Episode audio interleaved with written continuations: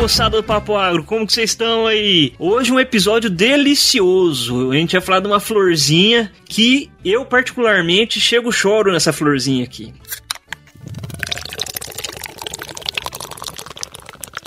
E por quê? Porque ela traz todo ali a parte de aroma e sabor para cerveja. Óbvio que tem outras partes também, mas isso a gente já conversou em outros, outros episódios. A gente vai tratar hoje do lúpulo. Ah, vocês vão falar de novo lúpulo? Não, a gente partiu, já falamos da parte técnica da produção lá com o Gabriel no episódio de lúpulos. Dá uma procurada aí no, no Spotify, no Instagram, que vocês acabam achando o nosso episódio. Até recomendo escutar o episódio primeiro da produção de lúpulo, para depois vir escutar esse episódio aqui, que a gente tá falando mais da parte comercial e, e outras cocitas más que vocês vão gostar de escutar e ficar é, inteirado, né? Se, se você é que nem eu que gosta de cerveja e gosta de tomar cerveja, então você vai gostar desse episódio, eu tenho certeza. E quem que eu trouxe então para falar com a gente sobre a parte comercial aí do lúpulo, sobre a parte é, de produção, de, de, de ser um produtor de lúpulo? Quem que eu trouxe? Por favor, Daniel, se apresenta para os nossos ouvintes aí.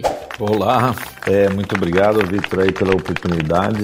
Bom, eu sou o Daniel Palma, eu sou médico e produtor de lúpulo. Eu sou proprietário da empresa Brava Terra, que produz e comercializa lúpulos. E é bacana, né? Trouxemos um médico para vocês verem aí até onde que a gente foi. Trouxemos um médico aqui no Papo Agro para falar sobre produção de lúpulo. Eu sei que parece um pouquinho doido, mas o Daniel aí já tem uma longa história aí com com o lúpulo, né? Já tá investindo bastante nessa cultura. E eu queria saber aí, Daniel, como, da onde que saiu essa ideia, cara, maluca de produzir lúpulo no Brasil? Vitor, essa ideia começou há cinco anos. Eu assisti uma reportagem do Globo Rural, onde um agrônomo, o Rodrigo Veraldi, estava começando a produzir lúpulo lá na Serra da Mantiqueira. E até então tínhamos como conceito que o Brasil não produzia lúpulo, que não nascia, não vingava o lúpulo aqui no Brasil. E ele lá na Mantiqueira já estava começando a produzir alguns pés de lúpulo lá.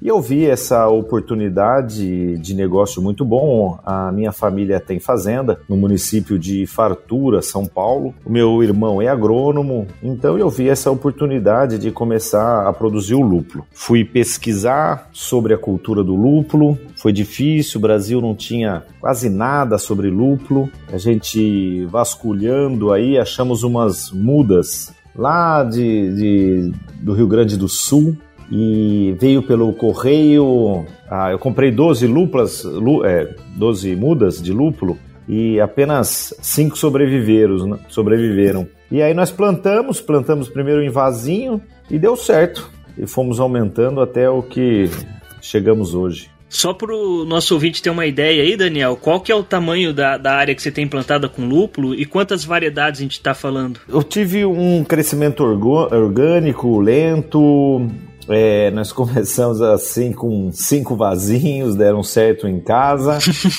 e tem algumas características, o lúpulo de fotoperíodo, que a gente pode comentar mais lentamente. E dando certo em casa, eu levei para a fazenda, fizemos primeiro um primeiro campo de lúpulo de mil metros quadrados. Desses mil metros quadrados, tinha em torno de mais ou menos uma, umas 300 plantas. Deu certo, colhemos o lúpulo e aí expandimos para mais 5 mil metros quadrados. Né? Hoje nós temos tanto o campo 1 quanto o campo 2, somando aí 6 mil metros quadrados. Falando com um produtor aí do, do agro, né? 6 mil metros parece uma área tão pequena, né? Uhum. Mas para o lúpulo, que ele vai crescer 6 metros na horizontal, né? Então cada planta cresce 6 metros para cima, né? Eu brinco que cada planta, se ela fosse de lado, deitada, em vez de ser em pé, a área ia dar muito maior, né?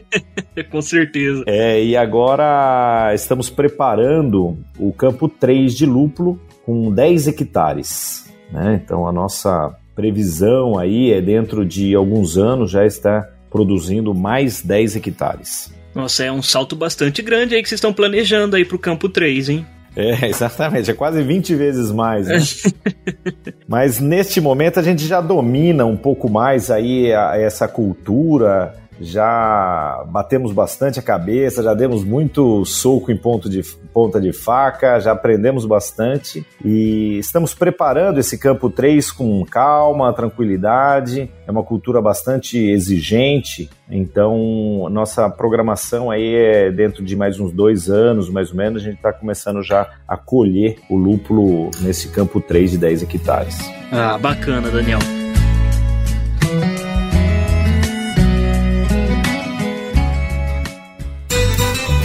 Você está ouvindo Papo Agro, Papo Agro, o seu podcast sobre o agronegócio.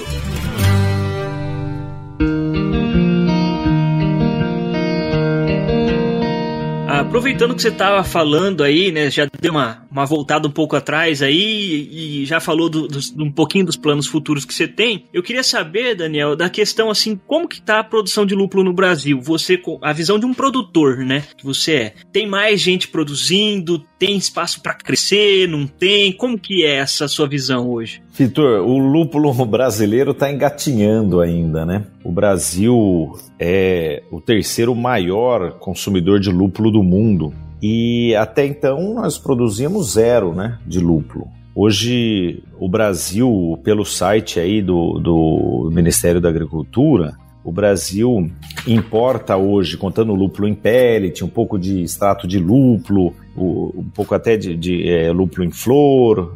Ele em 2019 importou 3.600 toneladas de lúpulo. Em 2020, aí com a pandemia, essa quantidade diminuiu um pouco, importou 3.200 toneladas de lúpulo. O Brasil hoje produz muito pouco, né? Nós estamos começando agora. A Prolúpulo, a Associação Brasileira de Produtores de Lúpulo, hoje tem 170 associados, mas a grande maioria são pequenos produtores, né? Alguém que tem uma chácara, uma área pequena e produz ali 20, 30, até 100 pés de lúpulo.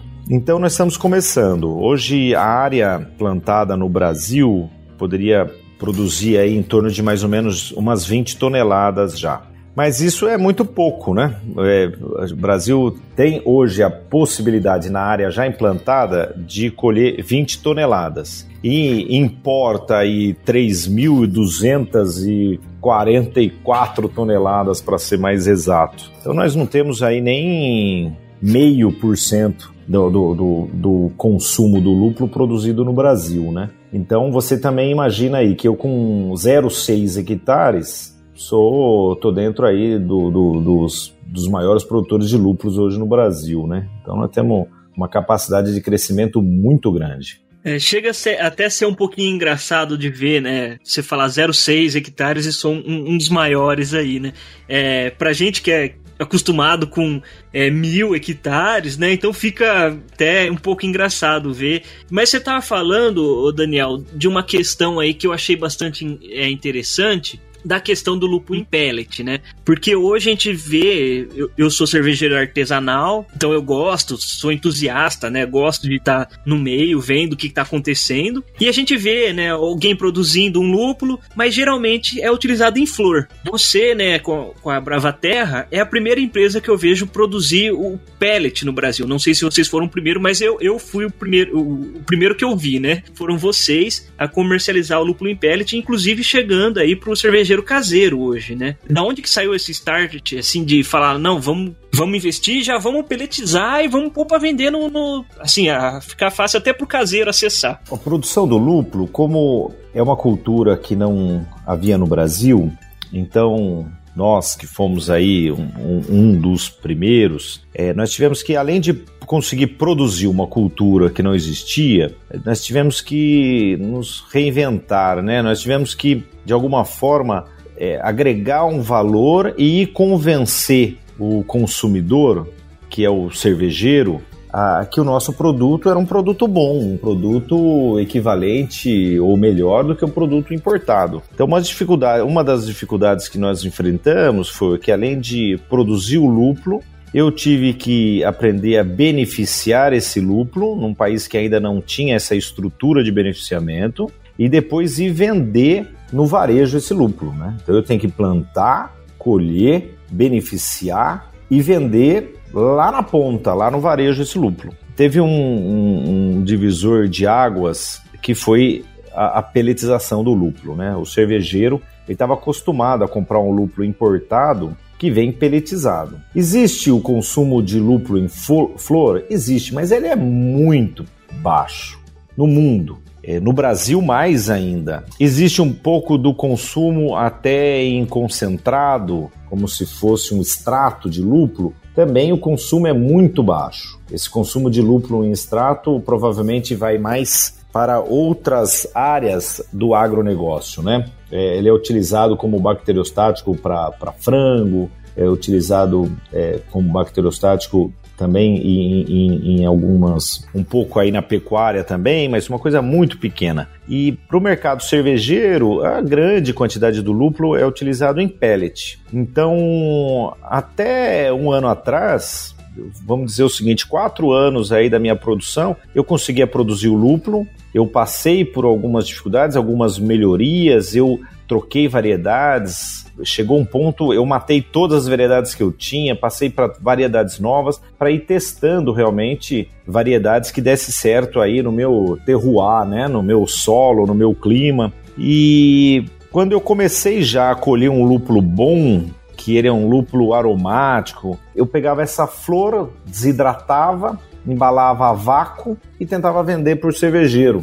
E eu não tinha uma, um, uma procura. Eu falo que o cervejeiro ele gostaria de experimentar algo novo, mas ele não queria algo diferente. Né? Uhum. Então, quando eu falava que eu tinha um lúpulo brasileiro, ele se interessava. Quando eu chegava com lúpulo em flor, ele nunca na vida tinha visto um lúpulo em flor, ele estava acostumado com lúpulo em pellet, é, ele já não se interessava mais. Então eu fui atrás de uma máquina, consegui comprar uma máquina aqui no Brasil, já produzida aqui no Brasil, e eu tenho já essa máquina há um ano. E há um ano o meu lúpulo é peletizado. E agora eu consigo ter um faturamento, agora eu consigo vender o meu lúpulo. Foi realmente um divisor de águas para mim começar a peletizar o lúpulo. Então hoje eu tenho que produzir o lúpulo, eu colho ele, o lúpulo é uma flor, então eu tenho que separar flor por flor isso é desidratado é, em, um, secador. Depois ele é, o lúpulo ele é moído, peletizado e hoje eu embalo o lúpulo com atmosfera modificada com nitrogênio e armazeno é, refrigerado. Então esse lúpulo chega para o cervejeiro com um frescor muito grande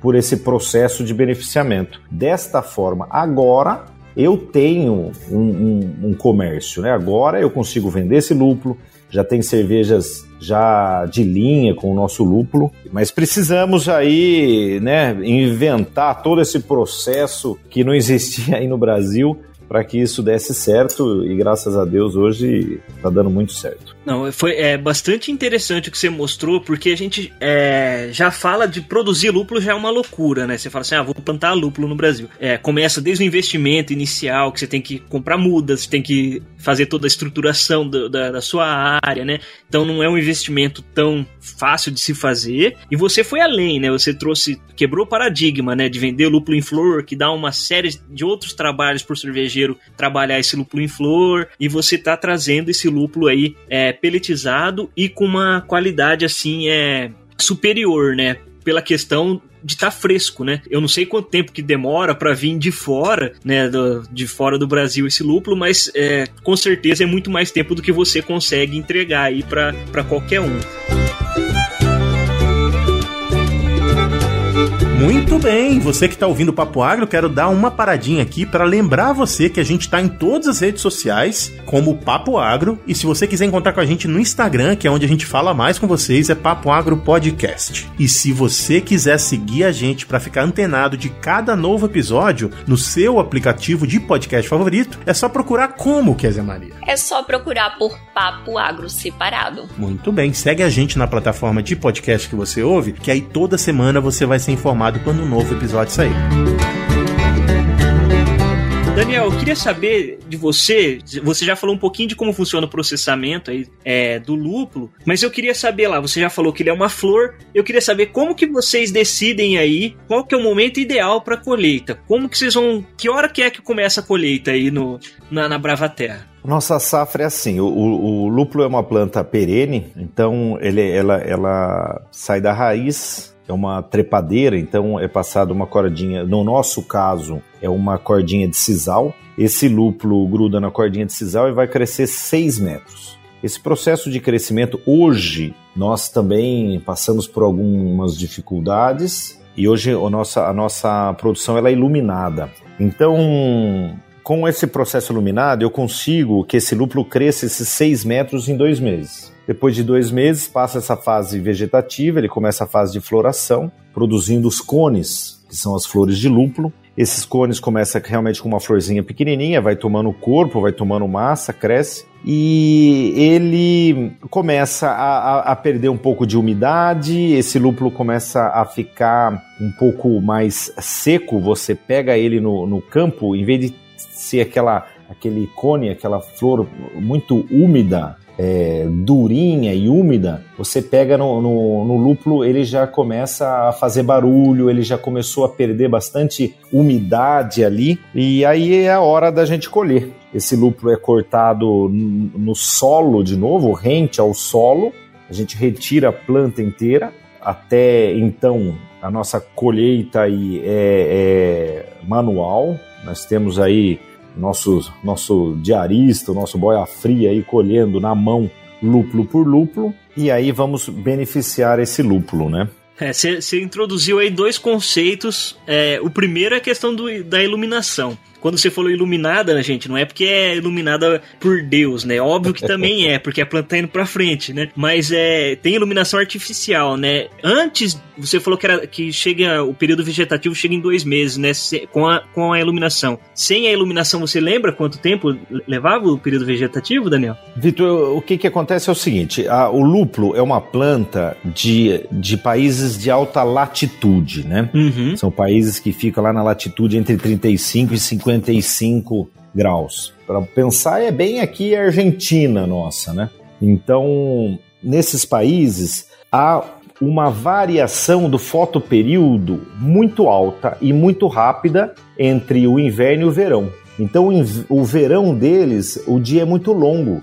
E essa alteração no inverno com fotoperíodo curto e no verão fotoperíodo bem longo o lúpulo percebe essa variação, o, o, o verão está chegando, o lúpulo entra na fase vegetativa, cresce esses seis metros, passando aí o solstício do verão, o fotoperíodo começa a diminuir também rapidamente, então o lúpulo para de crescer começa a floração dele e depois vai invernar no inverno debaixo de neve, né? Aqui isso não acontece, principalmente aqui no estado de São Paulo, onde estamos, né? A Brava Terra está na cidade de Fartura. Esse fotoperíodo é muito lento. Nós estamos aqui quase em cima do Trópico de Capricórnio. Então, o nosso fotoperíodo varia muito lentamente e a planta não percebe essa variação de fotoperíodo. Então, às vezes, o lúpulo estava crescendo, eu estava animado com a produção do lúpulo, estava crescendo bem. Como eu falei, a minha estrutura eh, de sisal é, são, são, tem 6 metros de altura. Às vezes ele estava na metade do percurso, aí com 2 metros e meio, 3 metros, entrava uma frente fria. A hora que entra uma frente fria, esfria o tempo, passa aí 3, 4 dias meio nublado, meio chuvoso,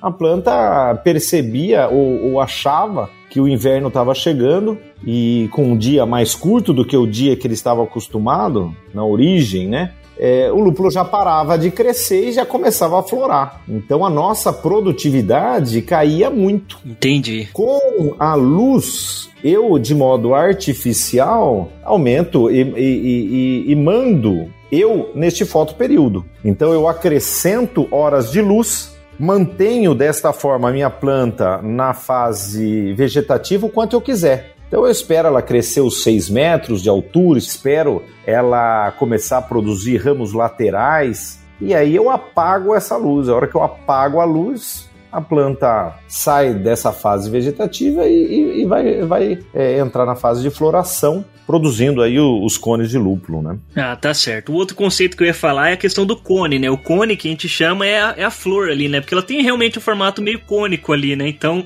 pessoal aí que não tá tão acostumado, né? O tal do cone que ele tá falando é, é a flor, né? Que é a entre aspas, a fruta que a gente vai colher do lúpulo, né? E o Daniel já explicou pra gente a questão do ponto de colheita. E eu queria saber agora, Daniel, qual que é o processo aí, desde a colheita, teu peão lá já foi, colheu, tá tudo certinho, ele pôs tudo num, num lugar, para onde que vai esse lúpulo? O que que acontece com esse lúpulo a partir desse momento? A partir do momento de colheita. Isso. Exatamente. O, o, é, esse lúpulo ele é cortado no, no campo, é cortado realmente é, próximo ao solo e, e cortado lá próximo é, ao, ao, ao, arame que está lá em cima da nossa estrutura. Esse lúpulo ele é carregado em carreta mesmo até o, o nosso nosso barracão, que é o nosso centro de processamento. Nesse barracão, ele, o lúpulo, ele é a, a palavra é até pelado. Existe até agora, a, a, tá, já estão saindo aqui no Brasil algumas máquinas que são peladoras de lúpulo. Já temos uma máquina encomendada aí que vai chegar para o final do ano. E aí é uma peladora de lúpulo. No momento nós não temos, então é mão de obra mesmo, local nossa. Né? Uhum. Então nessa hora os nossos funcionários, nossos diaristas, boias frias, vão lá e vão colher esse lúpulo por lúpulo, tirar lúpulo por lúpulo da planta. Esse lúpulo vai para um secador, onde esse lúpulo vai entrar aí com 70%, 75% de, de umidade e, e, e, vai sair do secador em torno de 10% de umidade. Deste secador, com 10% de umidade, ele vai para a máquina de, de peletização. Essa máquina é composta por um, por um moedor aí, vai moer e vai peletizar o lúpulo. Depois de peletizado esse lúpulo, a gente embala com atmosfera modificada com nitrogênio e armazena em refrigerador.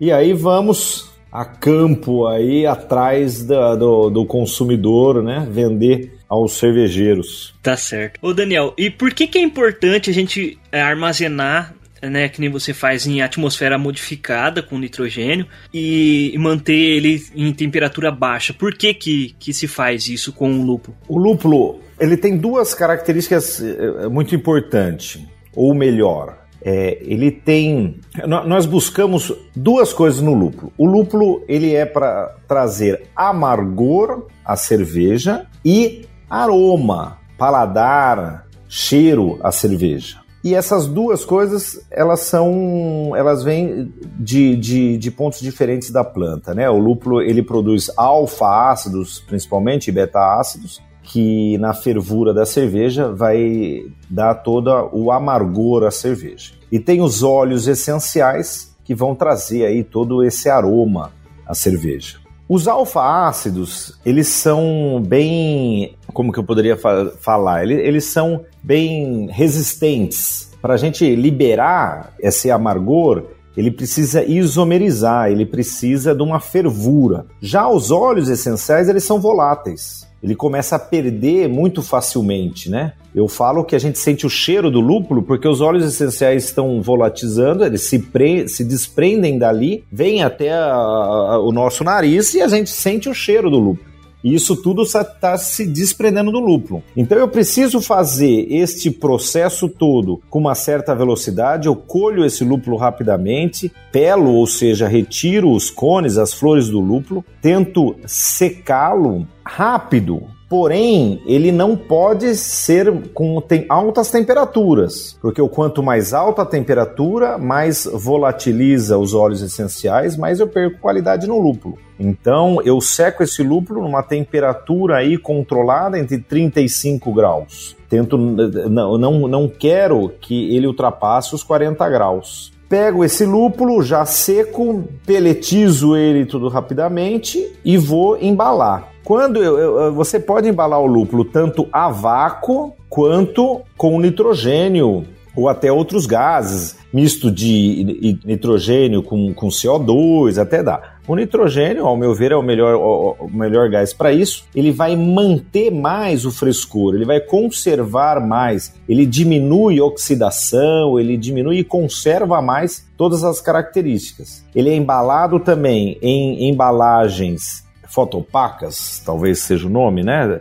É, são embalagens metalizadas, onde não passa luz, porque a luz também começa a degradar aí os óleos essenciais. E, e, e guardado refrigerado, tudo isso é para eu manter uma qualidade do lúpulo, para eu manter esse frescor, todos os óleos essenciais nele. E eu falo que o grande diferencial do lúpulo brasileiro, qualquer cervejeiro consegue comprar lúpulo muito bom importado. Qual é o nosso diferencial? O nosso diferencial é o frescor do lúpulo. Você, aquela história, né, do campo ao copo, né? Uhum. Quando a pessoa compra um lúpulo, os maiores produtores de lúpulo do mundo é os Estados Unidos e a Alemanha. Então eu quero um lúpulo, o lúpulo foi colhido na Alemanha, foi beneficiado na Alemanha, ele foi, é, é, ele foi para um navio, foi transferido do navio para cá. Grandes cervejarias no Brasil conseguem encomendar um lúpulo até pré-colheita. E ter um lúpulo aqui em oito meses,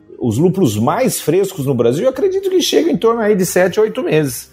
Agora, o cervejeiro mais artesanal, o cervejeiro caseiro, quando vai numa brew shops aí, que são essas lojas especializadas em produtos de fazer cerveja, eles vão pegar, às vezes, lúpulo de 3, 4 anos atrás. E com esse tempo, o lúpulo foi perdendo todas as qualidades. E isso a gente vê, quando eu colho esse lúpulo beneficio ele, entrego numa cervejaria um lúpulo que eu colhi há 15 dias, há 20 dias, isso vai trazer um, um frescor, uma qualidade para essa cerveja muito boa. E nós estamos tendo hoje a Brava Terra tem um feedback desses cervejeiros muito bom. E a principal característica é esse frescor. E esse processamento que a gente faz com qualidade, é, embalando com nitrogênio guardado refrigerado, nos garante esse frescor. Não, é bacana, Daniel, o que você está falando, porque é o seguinte, você está garantindo, a me, assim, é óbvio que guardadas as devidas proporções, mas você está garantindo quase o mesmo processamento que, que uma pessoal lá do, dos Estados Unidos ou, ou, da, da Alemanha tá estão tá, fazendo com lúpulo, só que você está fazendo isso no Brasil, né? E você falou a questão do, do, do, do tempo, né? Realmente, eu como caseiro aqui, cervejeiro caseiro, a gente está em 2021, meio de 2021. Eu trabalho com lúpulo aqui, consigo arrumar lúpulo de 2019, se der muita sorte, 2020, mas olhe lá, já tem gente fazendo promoção aí de lúpulo de 2018, ou seja, com mais de 3, 4 anos aí para trás e o cara fazendo a promoção para se livrar daquilo lá. E o Daniel não, o Daniel tá trazendo aí um lúpulo que realmente ele consegue colocar, assim, questão de um mês já tá na, na gôndola ali da, do, do brew shop pra estar tá trabalhando, né? Isso que ele pode fazer outros recursos, né? Tratar direto com uma cervejaria, né? E aí garantir ainda um frescor muito maior, né?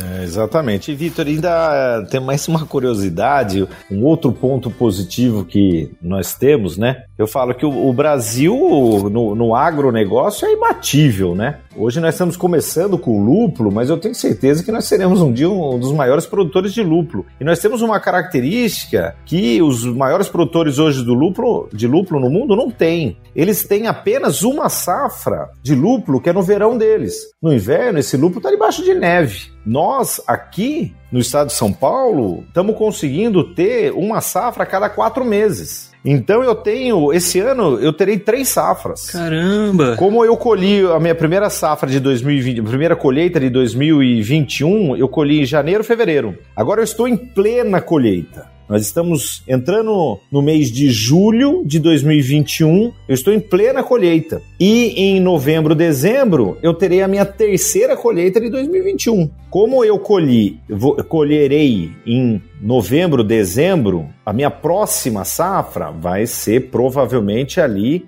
abril, maio. E a segunda safra de 2022 vai ser provavelmente ali setembro, outubro. Então, em 2022 eu não vou conseguir ter três safras, mas eu vou conseguir ter duas. Então eu falo que é o seguinte: a cada dois anos eu consigo ter cinco safras. Cinco safras. Enquanto os países de origem, em dois anos, tem duas safras. É mais que o dobro que a gente pode alcançar em produtividade que, deles. E voltando a falar sobre o frescor da cerveja, o meu lúpulo mais antigo tem quatro meses. Cinco meses. O meu lúpulo mais antigo. O deles nem saiu de lá ainda. Exatamente. Eu, graças a Deus, eu já vendi todo o meu lúpulo de da safra de janeiro e fevereiro. E eu tenho, já estou é, é, é, colhendo, estou em, em, plena colheita, né? Eu já colhi aí 60% da minha safra e eu já estou entregando o lúpulo que eu colhi no fim de junho, né? Eu já estou entregando esse lúpulo. E eu tenho lúpulo encomendado. Então, conforme eu estou colhendo, eu já vou entregando aí o meu lúpulo, né? Ah, que bacana, Daniel. Vamos ver se eu consigo pegar safra aí, que eu tentei pegar da safra passada, não deu certo para mim não, não consegui pegar, mas dessa talvez eu consiga. Vai vir, né? Vamos reservar pra você um lúpulo aqui pra você. Ah, opa, ó, aí pessoal, promessa é dívida, depois nós põe aí pra vocês verem o que, que virou aí o lúpulo do Daniel.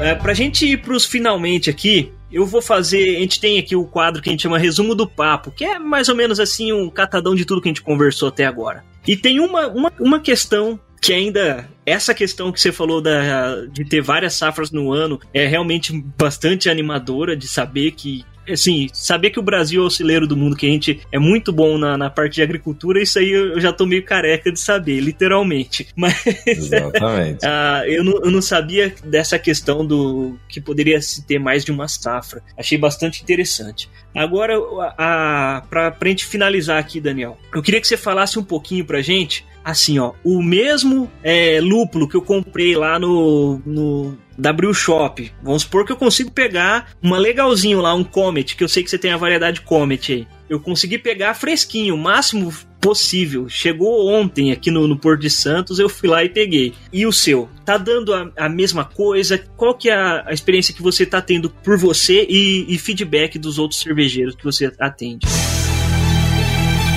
Resumo do papo! Vitor, nós estamos, como eu te falei, eu, eu, plantei vários, várias variedades aí de lúpulo. Algumas variedades não se deram bem no meu solo, no meu clima, e eu não fiquei insistindo. Eu matei e parti para outras variedades, matei para outras variedades. Então hoje o campo 1 meu de lúpulo virou um campo experimental onde eu testo essas variedades. Hoje eu tenho cinco variedades de linha já. Eu tenho o Comet, o Saltenbril, o Sorak, o Zeus e o Magno. Estou experimentando, testando mais SAS, que já vamos colher, já estamos colhendo agora para mandar analisar e ver. Estamos já encomendados aí mais quatro variedades, algumas da moda, da Nova Zelândia, para a gente experimentar. É, de todas as variedades, vamos dizer o seguinte: que sete variedades eu já descartei. Cinco variedades eu tenho de linha e estou provando outras. Dessas cinco variedades eu tenho de linha porque são variedades muito boas que estão me entregando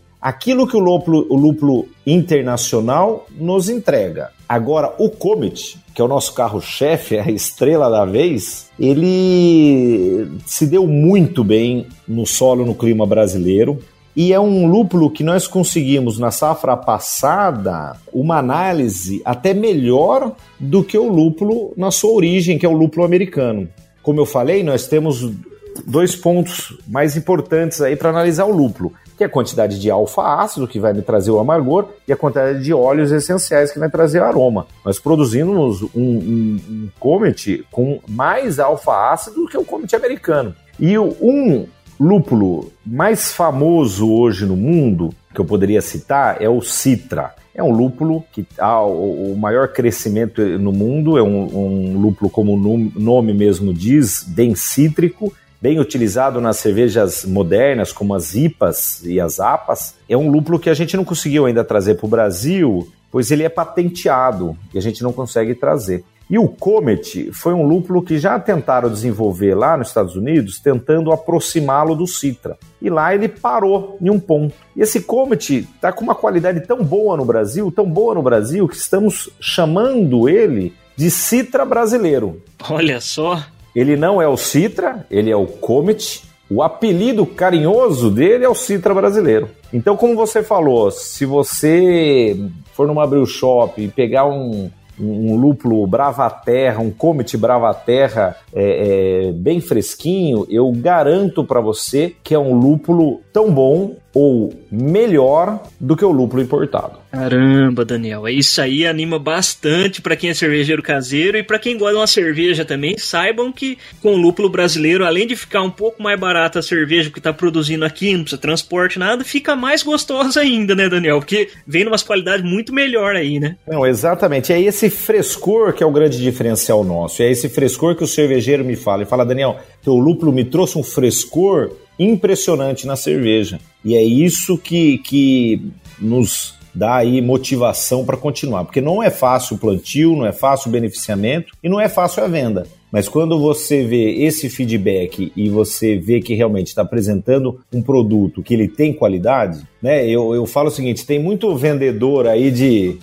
Vamos fazer uma brincadeira aqui de carro, de carro usado, de carro velho né? Que ele tem que vender um produto que é difícil de vender. Uhum.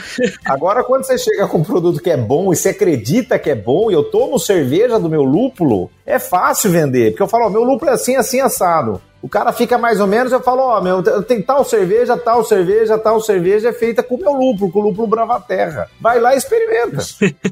o cara experimenta e fala, nossa, o lúpulo é bom. E agora, Vitor, você tocou num ponto que eu quero falar. Uhum. É sobre o preço. O lúpulo hoje, produzido no Brasil, eu consigo vender ele com um preço equivalente ao lúpulo importado. Tem lúpulos importados mais baratos que o lúpulo Bravaterra e tem lúpulos importados mais caros ou até muito mais caros que o lúpulo Bravaterra. Por quê? Claro, o nosso lúpulo não está aí totalmente vinculado ao dólar, né? Ele não tem toda essa logística, né, de navio, canal de Suez entupido e tudo mais, né? Mas, é, como é uma cultura muito nova no Brasil, essa cultura é muito pouco mecanizada. É uma cultura muito manual, muito artesanal ainda. Então, é, nós vamos, como eu acredito que quase tudo no agronegócio, eu vou ganhar em escala. Eu vou ganhar produtividade e aí eu vou ganhar um preço realmente competitivo a hora que eu conseguir aumentar a escala. Que essa é a minha ideia com o campo 3, que terá aí 10 hectares de lucro. Uhum. aumento em escala, já, já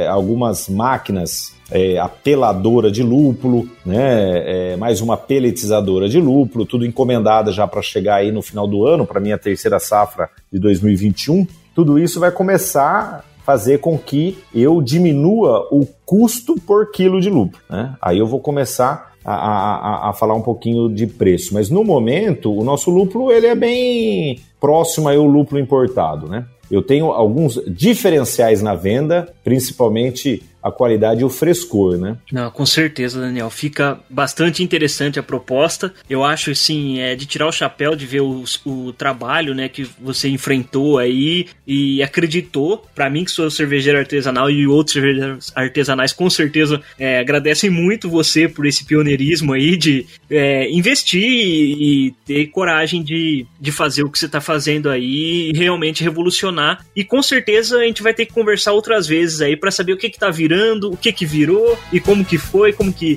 que não foi.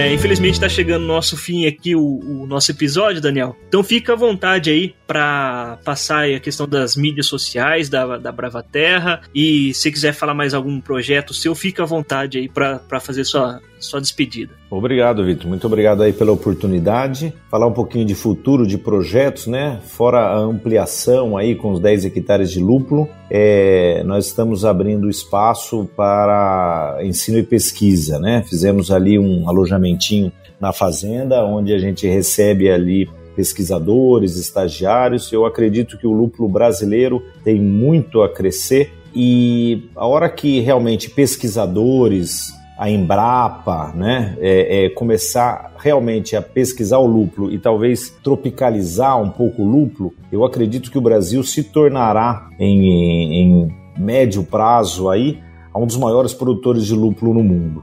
Então, eu, como projeto, tento incentivar essa pesquisa. Como eu falei, eu não sou agrônomo, eu sou médico, mas principalmente dentro da medicina, eu aprendi aí a, qual é a, a, a, a verdadeira é, importância do estudo da pesquisa e, e quero incentivar isso no lúpulo também. Então, queremos crescer como cultura e crescer como produção também. Você encontra aí a Bravaterra, né? Tem o site da Bravaterra, www.bravaterra.com.br. Tem o Instagram que é Bravaterra underline lúpulo ou Brava underline terra underline lúpulo.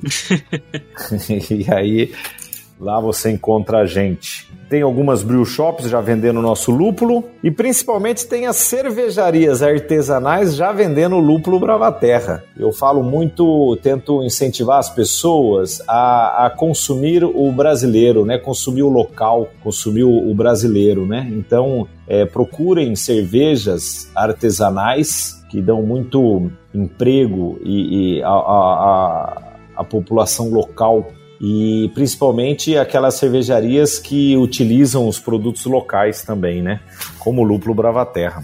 É, com certeza, Daniel, você tava falando do terroir, né? O terroir é isso aí, gente. É essa, pra gente aqui no Brasil, essa brasileiridade, né? Nossa amizade e, e todas esse, essa, essas coisas do jeito de ser brasileiro que vai ali no terroir também do lúpulo. E que nem o Daniel falou, se, se você não é cervejeiro caseiro, então fortalece o movimento aí tomando. Na sua cidade tem uma cervejaria, vai lá, fala, ô, e o lúpulo brasileiro? Cadê? Vamos, vamos, vamos trazer, quero experimentar uma cerveja com lúpulo brasileiro. para dar uma agitada nesse movimento movimento aí nosso aí de, de, de exatamente, produção exatamente. de Tem muito produtor brasileiro aí já, a grande maioria pequenos produtores, é uma cultura bem legal para o pequeno produtor. O difícil é o sistema de beneficiamento. Então, eu vejo aí que talvez cooperativas possam ajudar nisso daí. Estamos começando um projeto também de incentivo a pequenos produtores, produtores familiares da região ali de fartura, a plantarem o lúpulo e utilizar é,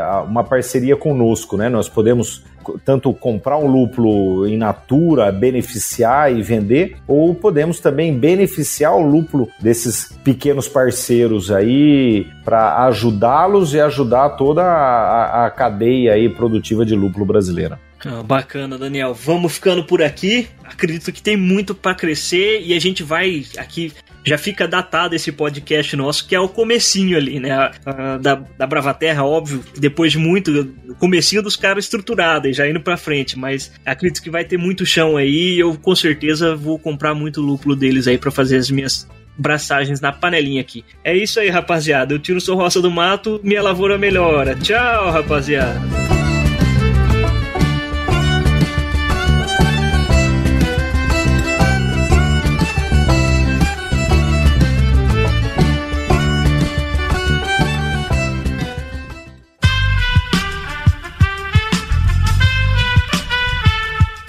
Podcast foi editado por Aerolitos Edição Inteligente.